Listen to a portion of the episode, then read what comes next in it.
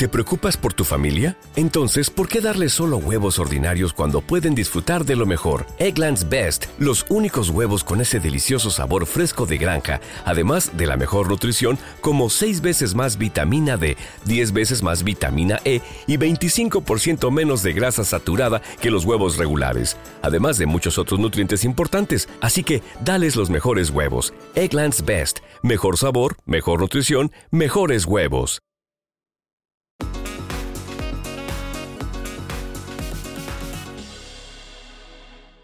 Hola a todos, ¿cómo están? Y sean bienvenidos a un episodio más de Dicharachera. Mi nombre es Daniela Parra y ya saben que me da muchísimo gusto que me acompañen una vez más.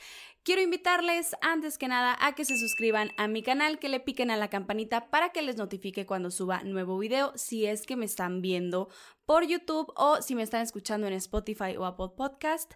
Hola, ¿cómo están a todos?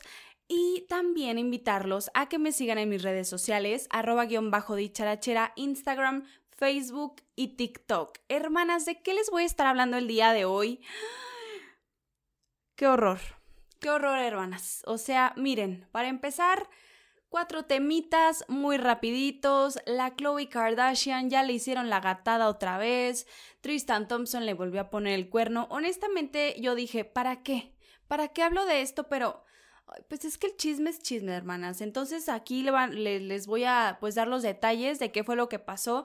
También de un pleito que la verdad hasta me dieron ganas de hacer un episodio completo, no sé si ustedes lo, lo quieran así, porque pues se andan agarrando de la greña los mentados Bobo Producciones con los chicos de la agrupación Lemongrass. Ahí andan jalando la peluca, que el Ariboroboy les está cobrando un millón de pesos a los papás de los niños y los niños ya ni siquiera forman parte de la agrupación. Entonces, Chisme bomba, hermanas. Así que bueno, aquí les voy a contar qué es lo que está pasando. También estos whitezican que tanto nos enferman. Hermana dicharachera, si tú eres una seguidora mía, Fifi, whitezican, hermana, te mando un besote. O sea, aquí no hacemos discriminación alguna, pero lo que pasa con Ana Zarelli y Juan Pazurita es que no. O sea, ¿cómo es posible que sigamos nosotros, no sé, ¿cómo le voy a comprar una bolsa a Ana Zarelli de casi 6 mil pesos? Hermana, claro que no, yo me voy y me compro lo más baratito de, de de Versace o algo así. Ahorita les pongo las fotos y les digo, hermanas, y ándale que la mujer anda vendiendo las bolsas carísimas y luego Juan Pazurita con, ay, esta idea de negocio que me encantó, si no quieres tomar agua, este, fea, compra la mía y, oye, anda vendiendo agua embotellada de manantial. Estamos en sequía, Juan Pazurita. Y luego sus socios, hoy no, pero bueno, hermanas, ahorita les cuento todo ese chisme, así que miren, pónganse cómodas. Aquí les voy a contar todo lo que necesitan. No olviden compartir, ya saben, suscribirse y todo para que esta comunidad crezca, así que prepárense porque ya vamos a comenzar. Quiero comenzar con este tema de la agrupación Lemongrass, porque hermanas, yo quedé, yo permanecí, yo dije, ¿cómo es posible que esté pasando todo esto y como que no se le anda dando mucha... O se están dando la nota, pero no... O sea, no con mucha importancia. ¿Saben cómo? Entonces sí está de que, ¿por qué no le están diciendo? ¿Qué está pasando? Pues hermana, resulta que esta agrupación Lemongrass se formaron desde el 2015. Entonces es una agrupación de niños, era tipo la onda vaselina, el representante era Ari Boroboy, los niños eran manejados por Bobo Producciones. Pero, hermanas, resulta que tres de sus integrantes, Nathan, Paula y Emilio, los corrieron de la agrupación, así sin más. Ni les avisaron, un fin de semana ya estaban nuevos integrantes y ellos se enteraron el mismo día de que ya no formaban parte de la agrupación. Entonces dices tú, ¿qué está pasando, hermana? Pues miren, Resulta que, bueno, esta agrupación se formó desde el 2015, si echan cuentas, hermanas, llevan seis años en el mercado. Lo extraño de todo esto es que los niños nada más han lanzado de esos seis años un álbum Y ese mismo álbum lo hicieron así como Deluxe Edition, o sea, de que una edición más buena y no sé qué, y le agregaron cuatro canciones más. O sea, imagínate tú, es como si los One Direction, no me acuerdo cuánto duró One Direction, hayan lanzado nada más un disco y ya, que de gira, que de no sé qué, que comercial con bla, que vamos este al Auditorio Nacional y así, hermana. O sea, bien extraña la cosa. Entonces uno de ellos, que se llama Emilio, la, verdad, niños súper educados. Yo siento que ellos no tienen ninguna necesidad de andar pidiendo dinero, que no sé qué, y andar abusando, hermana. Claro que no. Ya había cumplido la mayoría de edad y como ustedes saben, cuando este, hay una agrupación de niños, este, artistas menores de edad, los tutores son los papás, por ende, los contratos son diferentes. Entonces, entre Paula, Emilio y Nathan dijeron, ok, vamos a aprovechar que Emilio ya cumplió la mayoría de edad y queremos pedirle a Bobo Producciones pues que tengamos una junta, que nos diga qué onda, qué está pasando, nuestro dinero, nuestros contratos, pues saber en dónde se, o sea, dónde se va todo el dinero, qué está pasando con los comerciales, por qué no hemos sacado las canciones que ya grabamos, o sea, cosas así como que medio extrañas que estaban pasando en la agrupación, los niños querían aprovechar. Entonces le dijeron a Bobo de que, oye Bobo, queremos hablar contigo junto con nuestros papás, ver los contratos, estamos muy a gusto pues en este grupo, la verdad es que son niños de 18, 16, 17 años y que pues están en el medio del espectáculo y a final de cuentas ellos quieren pues salir adelante. Entonces le piden como este tipo de rendición de cuentas a Ari Boroboy y a su hermano y a los días ya no les hablan, ya no se reportan y luego este de repente ya hay nuevos integrantes en Lemongrass. Entonces esto está súper extraño, o sea, los niños dijeron, "Ah, chis, ¿cómo? Me acaban de correr, pero no me han dicho que ya me corrieron." Así que la situación está muy complicada. Por ejemplo, este fin de semana los niños aprovecharon, hicieron una rueda de prensa anunciando todo lo que estaba pasando como para que la prensa también dijera de que, oigan, aquí estamos, nos están haciendo pues esta gatada literal y queremos ayuda, queremos este pues informarles. Además, el abogado de los niños, ay, como que andaba ahí medio...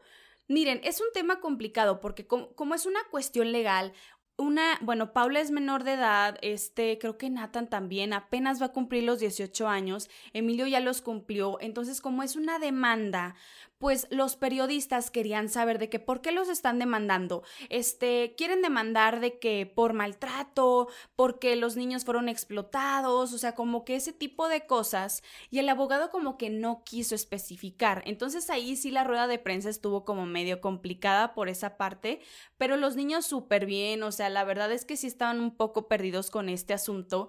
Lo único que ellos querían era pues saber de qué, pues qué onda que estaba pasando, porque hagan de cuenta que ellos también grabaron una canción con un grupo español que creo que era así tipo parecido a Lemongrass, grabaron una canción y pero hagan de cuenta, no sé, hace dos años, hace un año y la canción no ha sido lanzada. Entonces ellos están así de cachis como, o sea, hemos grabado tantas canciones, todavía no están en el mercado, están en proceso de edición, ¿qué está pasando? Por ejemplo, la última vez que ellos estuvieron pues este presentándose en un show fue en el Auditorio Nacional y saca la, la cosa, los producciones de que los papás no tenían boletos para ver a sus hijos en el Auditorio Nacional. Entonces, una cosa bien extraña. Y ustedes saben que los Bobo Producciones siempre tienen pleito con cualquier agrupación o con cualquier artista que ellos estén representando, ya sea Edith Márquez, Ana Bárbara, la, a Faye también le hicieron la gatada, hermana. A los OV7 también ya ven que salieron de pleito y luego Ari Boroboy le echó la culpa al hermano.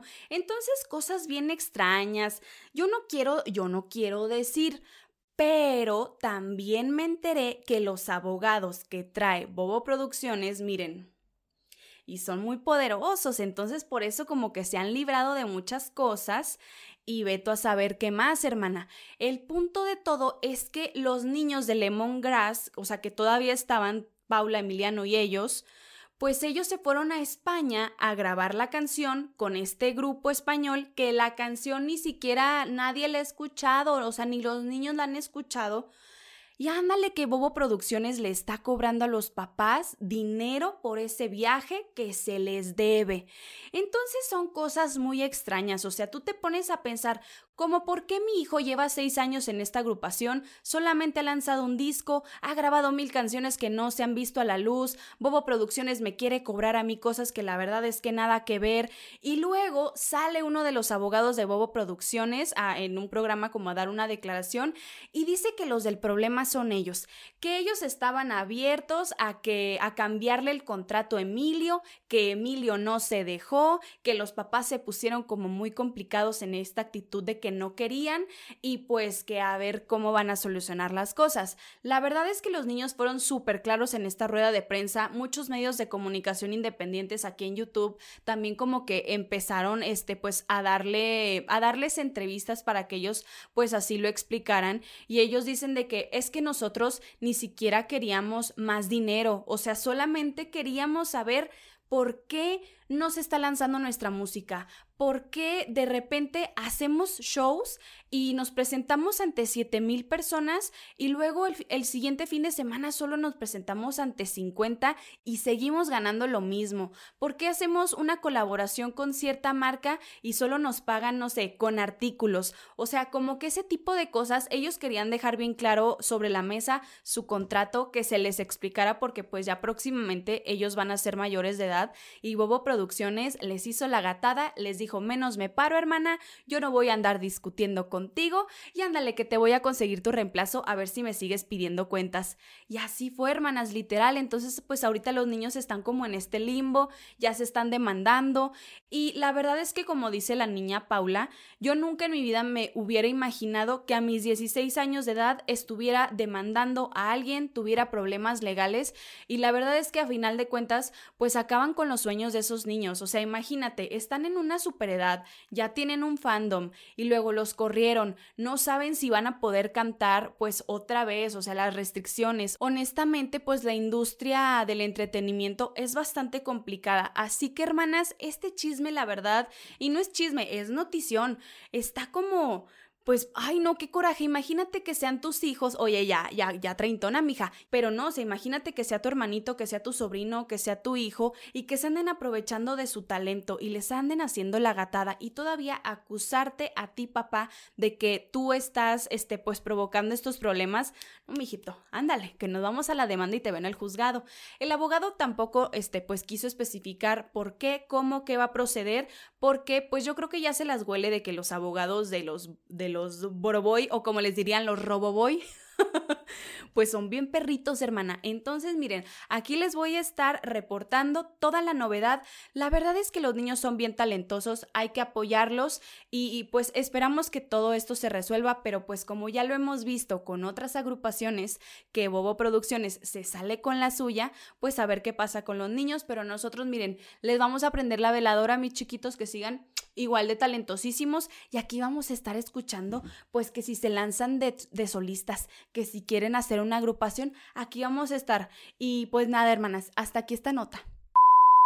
Hermana, por quincuagésima vez, yo creo en el mes, ya le puso el cuerno el Tristan a la Chloe. Déjenme le refresco la memoria.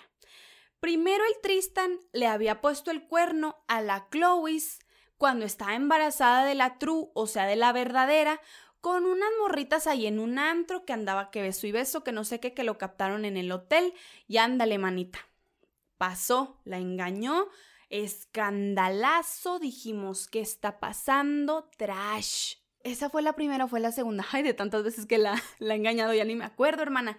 Bueno, eso pasó. Y luego, pues resulta que el asqueroso del Tristan Thompson se metió con la mejor amiga de la Kylie, o sea, la Jordan Woods, y ándale, que hubo besanga, que no sé qué, quién sabe si se lo haya merendado. No sabemos, hermana, pero conociéndolo como es de trash, evidentemente. Total, que la Chloe le perdonó lo de las dos mujeres. Y luego le perdonó lo de la Jordan Woods. Y dijimos, claro, pues ya te vieron la cara, mi Chloe, ya no, o sea, ya sí perdonaste dos veces, ¿no, mijita? Ya, cara de payasa. Pues ándale que ya le puso el cuerno de nuevo. De nuevo con una mujer llamada Sidney Chase y hermana, que fue antes del cumpleaños de la verdadera. O sea, ¿Cómo es posible? La verdadera acaba de cumplir tres años y si ustedes son fans de las Kardashian, saben pues este que Chloe y Tristan pues como que todavía no estaban juntos y que sí, que no, que se estaban dando una oportunidad. Por ejemplo, ellos regresaron durante la cuarentena entonces, dice la modelo Sydney que a finales, más o menos como en noviembre del año pasado y a principios de este año, pues que se andaban merendando a la Tristan, que andaban ahí hablando, que vente, que no sé qué, y ándale, hermana, la fechoría. Y digo la fechoría no por el acto, hermana, la fechoría de que de nerve de esta trash de andar ahí de patanazo. Y Sydney le preguntó a Tristan, oye, traes novia, andas con Chloe, ¿cuál es tu estatus? Y él le dijo, no, estoy soltero, no pasa nada, vámonos. Y Sidney dijo, bueno, le voy a creer. Y ándale, hermana, la diversión, la risa en vacaciones. Y que de repente se entera Sidney, después de haberse merendado a la trash de Tristan, que pues en efecto él seguía con Chloe y le dejó de responder los mensajes. ¿Cómo nos enteramos de toda esta chisma? Pues resulta que la Sydney tiene unas amiguitas que tienen un podcast y la verdad es que a mí ese tipo de podcast yo no los apoyo, yo creo que son pues trash, pero pues en este, o sea, nos dieron este chisme, hermana, sirvió. Pero son de esos programas en los que te pones pedo y hablas pura babosada. Entonces es como, mmm, qué gran contenido. Vaya, ¿saben? Oye, como la Pinky Promise de la Carlita Díaz, hermana. Oye, ay, es que estamos en la peda. Ay, es que no sé qué. Mana, es que tú tienes una responsabilidad. Si tú eres la que tiene invitados, tienes que saber de tus invitados, investigar, saber, pues llevar la conversación, no nada más ponerte peda. Ay, no, mijita, yo no sé cómo sigue ese programa, pero bueno, anyways, hermana, estaban en este podcast y la Sidney pues soltó la sopa, nos contó todo, que el detalle, que el lujo del Tristan y no sé qué. Y dijimos, ¿cómo que va a pasar? Chloe no se ha manifestado en sus redes sociales, ya ven que le encanta subir de que frases motivacionales que sabes que su vida, pues mira, mana, mal, anda mal a Chloe, que así quedó muy calladita y Sidney nos dijo que Tristan se había puesto en contacto con ella, le había dicho de que, oye, la verdad es que no me pareció que anduvieras hablando mal de mí en ese podcast, me vas a poner mal con Chloe. Entonces como que la regañó y la Sidney decidió subir un TikTok con sus amigas de que, oigan, la verdad es que, este, pues bueno, sí se me hizo como muy mala onda andar difamando a Tristan, pero yo tengo las pruebas, o sea, yo respeto que él sea un padre de familia, yo respeto pues que a la Chloe, que a la True, pero las pruebas las tengo yo. Si un día vienen y me dicen que estoy mintiendo, aquí las tengo. Entonces a mí que no me vengan con sus tonterías. Y ándale, oye, mucho, mucho valor, mucho valor de mi querida Sydney. Te respeto, hermana, te observo. Y, y la Chloe como que no ha dicho nada, pero la Sydney ahora pues ya le gustó la atención, ya le gustaron los followers y ándale que compartió un screenshot de un mensaje que le mandó la Chloe de que, hola Sydney, soy Chloe, quisiera hablar contigo pues para que dejaras de andar hablando de mi marida. Y ándale hermana que publicó ahí los mensajes, también publicó uno de, Tristan de que, oye, ya párale con tu difamación y no sé qué, porque ustedes saben que cuando se, se difama a las Kardashians, pues vi Chris Jenner no pierde el tiempo, hermana, no pierde el tiempo y te avienta a los abogados, a la Lucía Méndez, I'm gonna call my lawyer, y ándale que Chris Jenner es su propia abogada y la abogada del diablo, así que no te vas a meter con las KK, hermana. Total, que mi Sidney, pues mira, ella dijo, Tristan estuvo conmigo poquito antes del cumpleaños de True y ni modo y la que soporte y aquí están las pruebas. Entonces, mira, la Chloe como que ha querido mantener todo, este, pues privado, ya sabe que pues es la mujer pues más engañada de de Hollywood, del mundo, hermana. ¿Cómo perdonas tanta infidelidad? Valórate como mujer. Y el Tristan, no podemos esperar nada de ese bote de basura andante. Así que, Chloe, yo no tengo nada más que decirte. Ya la verdad es que nos cae bien gorda. No sabemos cómo soporta tanto. Pero bueno, hermana, tu problema. Hermosa el trending topic que nos dejó. Quedamos petrificadas hasta me trabé, hermana. Con, con Ana Zarelli. Yo no sé. Yo no sé qué piensa la gente que de verdad va a comprarle bolsas a esta señora. O sea, de veras. Hay que retomarnos al tiempo en el que Ana Zarelli anunció, ella dijo, ay, estoy súper emocionada porque ya voy a lanzar mi marca y quisiera preguntarles a todos ustedes, o sea, la, la mujer hizo su estudio de mercado, hermana, y todavía tuvo el valor de lanzar esos precios. Adelante, espérate. Ay, sí, que mi marca, que no sé qué, que con diseños, porque también cuando sacó de que como que el, diseño que quería, ándale, que todos los recibos de que ese diseño es de Shein, de las bolsas de Shein, oye, ¿se dice Shein o Shane? Hermana, yo le digo Shane, pero como he escuchado muchas que dicen Shein, ya le digo así, pero ustedes conocen cuál marca, no consuman por favor ese tipo de ropa porque contamina muchísimo el mundo, hermana, bien malita calidad, entonces hija, mejor, oye, apoya a una costurera, apoya a marcas locales, a niñas que de verdad están haciendo pues ropa que valga la pena, si está un poquito más cara, pero va a durar más, hija, por Dios. Pero bueno, ya si tú compras ahí, no pasa nada, hermana, respetable. Que ándale, que el diseño ni siquiera es de Ana Zarelli, ella lo copió, hija. O sea, ni para eso tuvo originalidad. Total que al inicio de que, ay, oigan, este, ¿cuánto sería lo máximo que pagaran por una bolsita? ¿Cuánto sería lo máximo que pagara por no sé qué? Ay, no, cuando sacó este, este video de que anunciando que ya iba a lanzar su marca, ella dijo, no, hombre, no se preocupen, mis precios van a ser súper accesibles. Y tú de, claro, hermana, me la creí, pero ándale que quedé como clown porque hace poco, bueno, este fin de semana también, la semana pasada, pues lanzó finalmente la marca, puso los precios y todas nos quedamos como este meme, hermana. literal, o sea, literal puede que, ay, 5.800 pesos por una bolsita de piel de nopal. Nos quiere ver la cara. Esta señora, le creemos. Oye, ¿cómo es posible? Los memes, hermana, a la orden del día. O sea, imagínate, dice un meme, la amigua Ana Zarelli vendiendo sus bolsas en más de 5 mil pesos. Encontré en Amazon una de piel de cactus por menos de la mitad de dinero y según la descripción es hecha por artesanos de León, Guanajuato. Adelante con las imágenes, Lolita. Aquí te la voy a poner. Es un bolso muy hermoso de la marca Montalvo Farret color verde nopal y el precio, hermana, muy accesible, 1790 pesos, o sea, también mucha, mucha gente la empezó a atacar diciendo de cómo es posible que nos quieras vender un bolso en 5,800 pesos cuando a mí me alcanza para uno de 700, me alcanza para uno de, no sé, hermana, o sea, para lo que te alcance. Y ahorita en estos tiempos tan complicados, después, bueno, todavía estamos este, en pandemia algunos, y y es complicada la situación económica. Entonces que venga esta mujer después de haber hecho su desastre con los vinos, que rotos, que con quién sabe qué, que el precio fatal, la logística, ni se diga, hermana. Y ahora que venga a decirnos de que, ay, es que esta piel de nopal y luego los precios son honestos, yo creo en el honest pricing. Cállate, hermana, eso no es un precio honesto, tú quieres abusar de mí. Y luego todavía la mequetrefa, se puso a subir unas historias de que bolso cuesta tanto, mano de obra tanto, la bolsita en la que te lo mando tanto, paquetería me cobra esto. Ay, no, no, ¿cómo? Nos quiso ver la cara, pero todo mundo que la evidenció en Twitter dijimos, menos me paro, yo no quiero andarle creyendo a esta mequetrefa, porque oye, ¿cómo es posible? Aparte, oye, pone de que inventario 100 bolsas. ¿Cómo vas a hacer 100 bolsas, güey?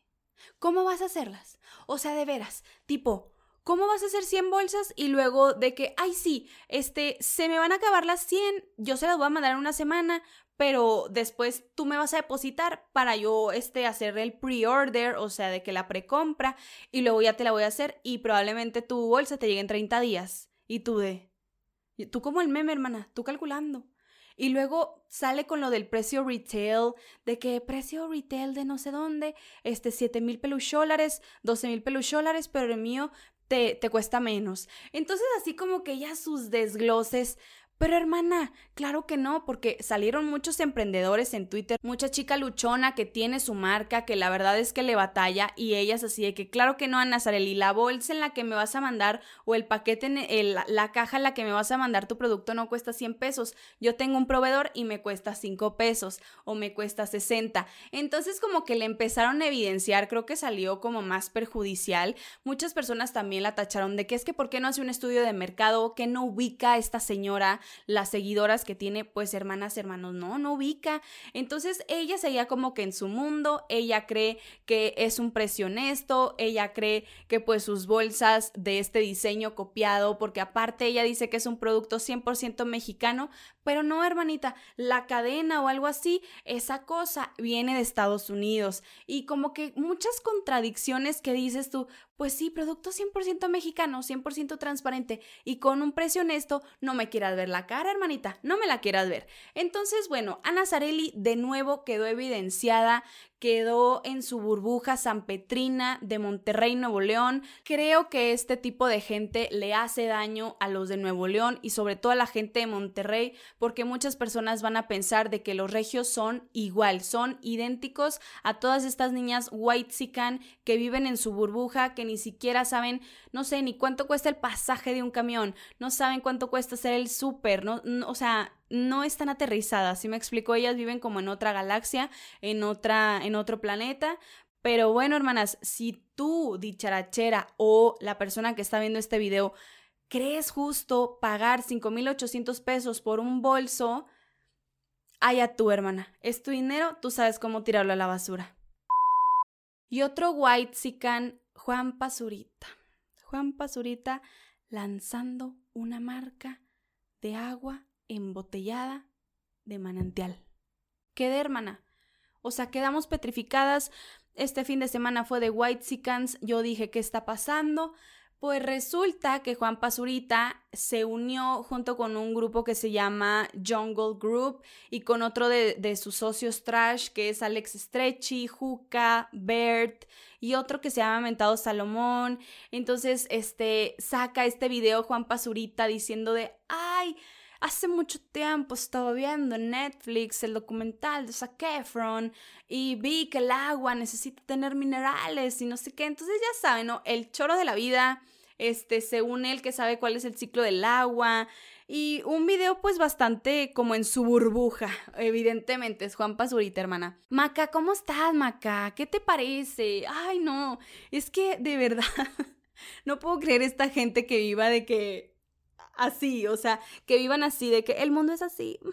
Entonces, pues este niño sale con que no, es que yo, yo tengo la idea, yo quiero tener mi propia marca de agua que sea de manantial, porque el agua que se vende en México es purificada y no tiene minerales que necesita tu cuerpo. Entonces, ándale, que te, te cuenta la historia, te trata de convencer de comprarla, que él fue al Oxxo y que en el Oxxo encontró pura marca eh, de agua pues purificada, que era pura basura se puso en contacto pues con este grupo de Jungle Group y que ellos lo llevaron al manantial y, y ya saben, o sea, como que el niño en su mundo y obviamente en Twitter lo atacaron totalmente porque pues lamentablemente el agua, obvio, se está acabando en la región de donde yo soy. Pues miren, hay muchas industrias textiles, hay cerveceras, está una de las empresas más grandes de leche y luego también está otra de minería. Entonces el agua prácticamente se está acabando. O sea, hay veces en las que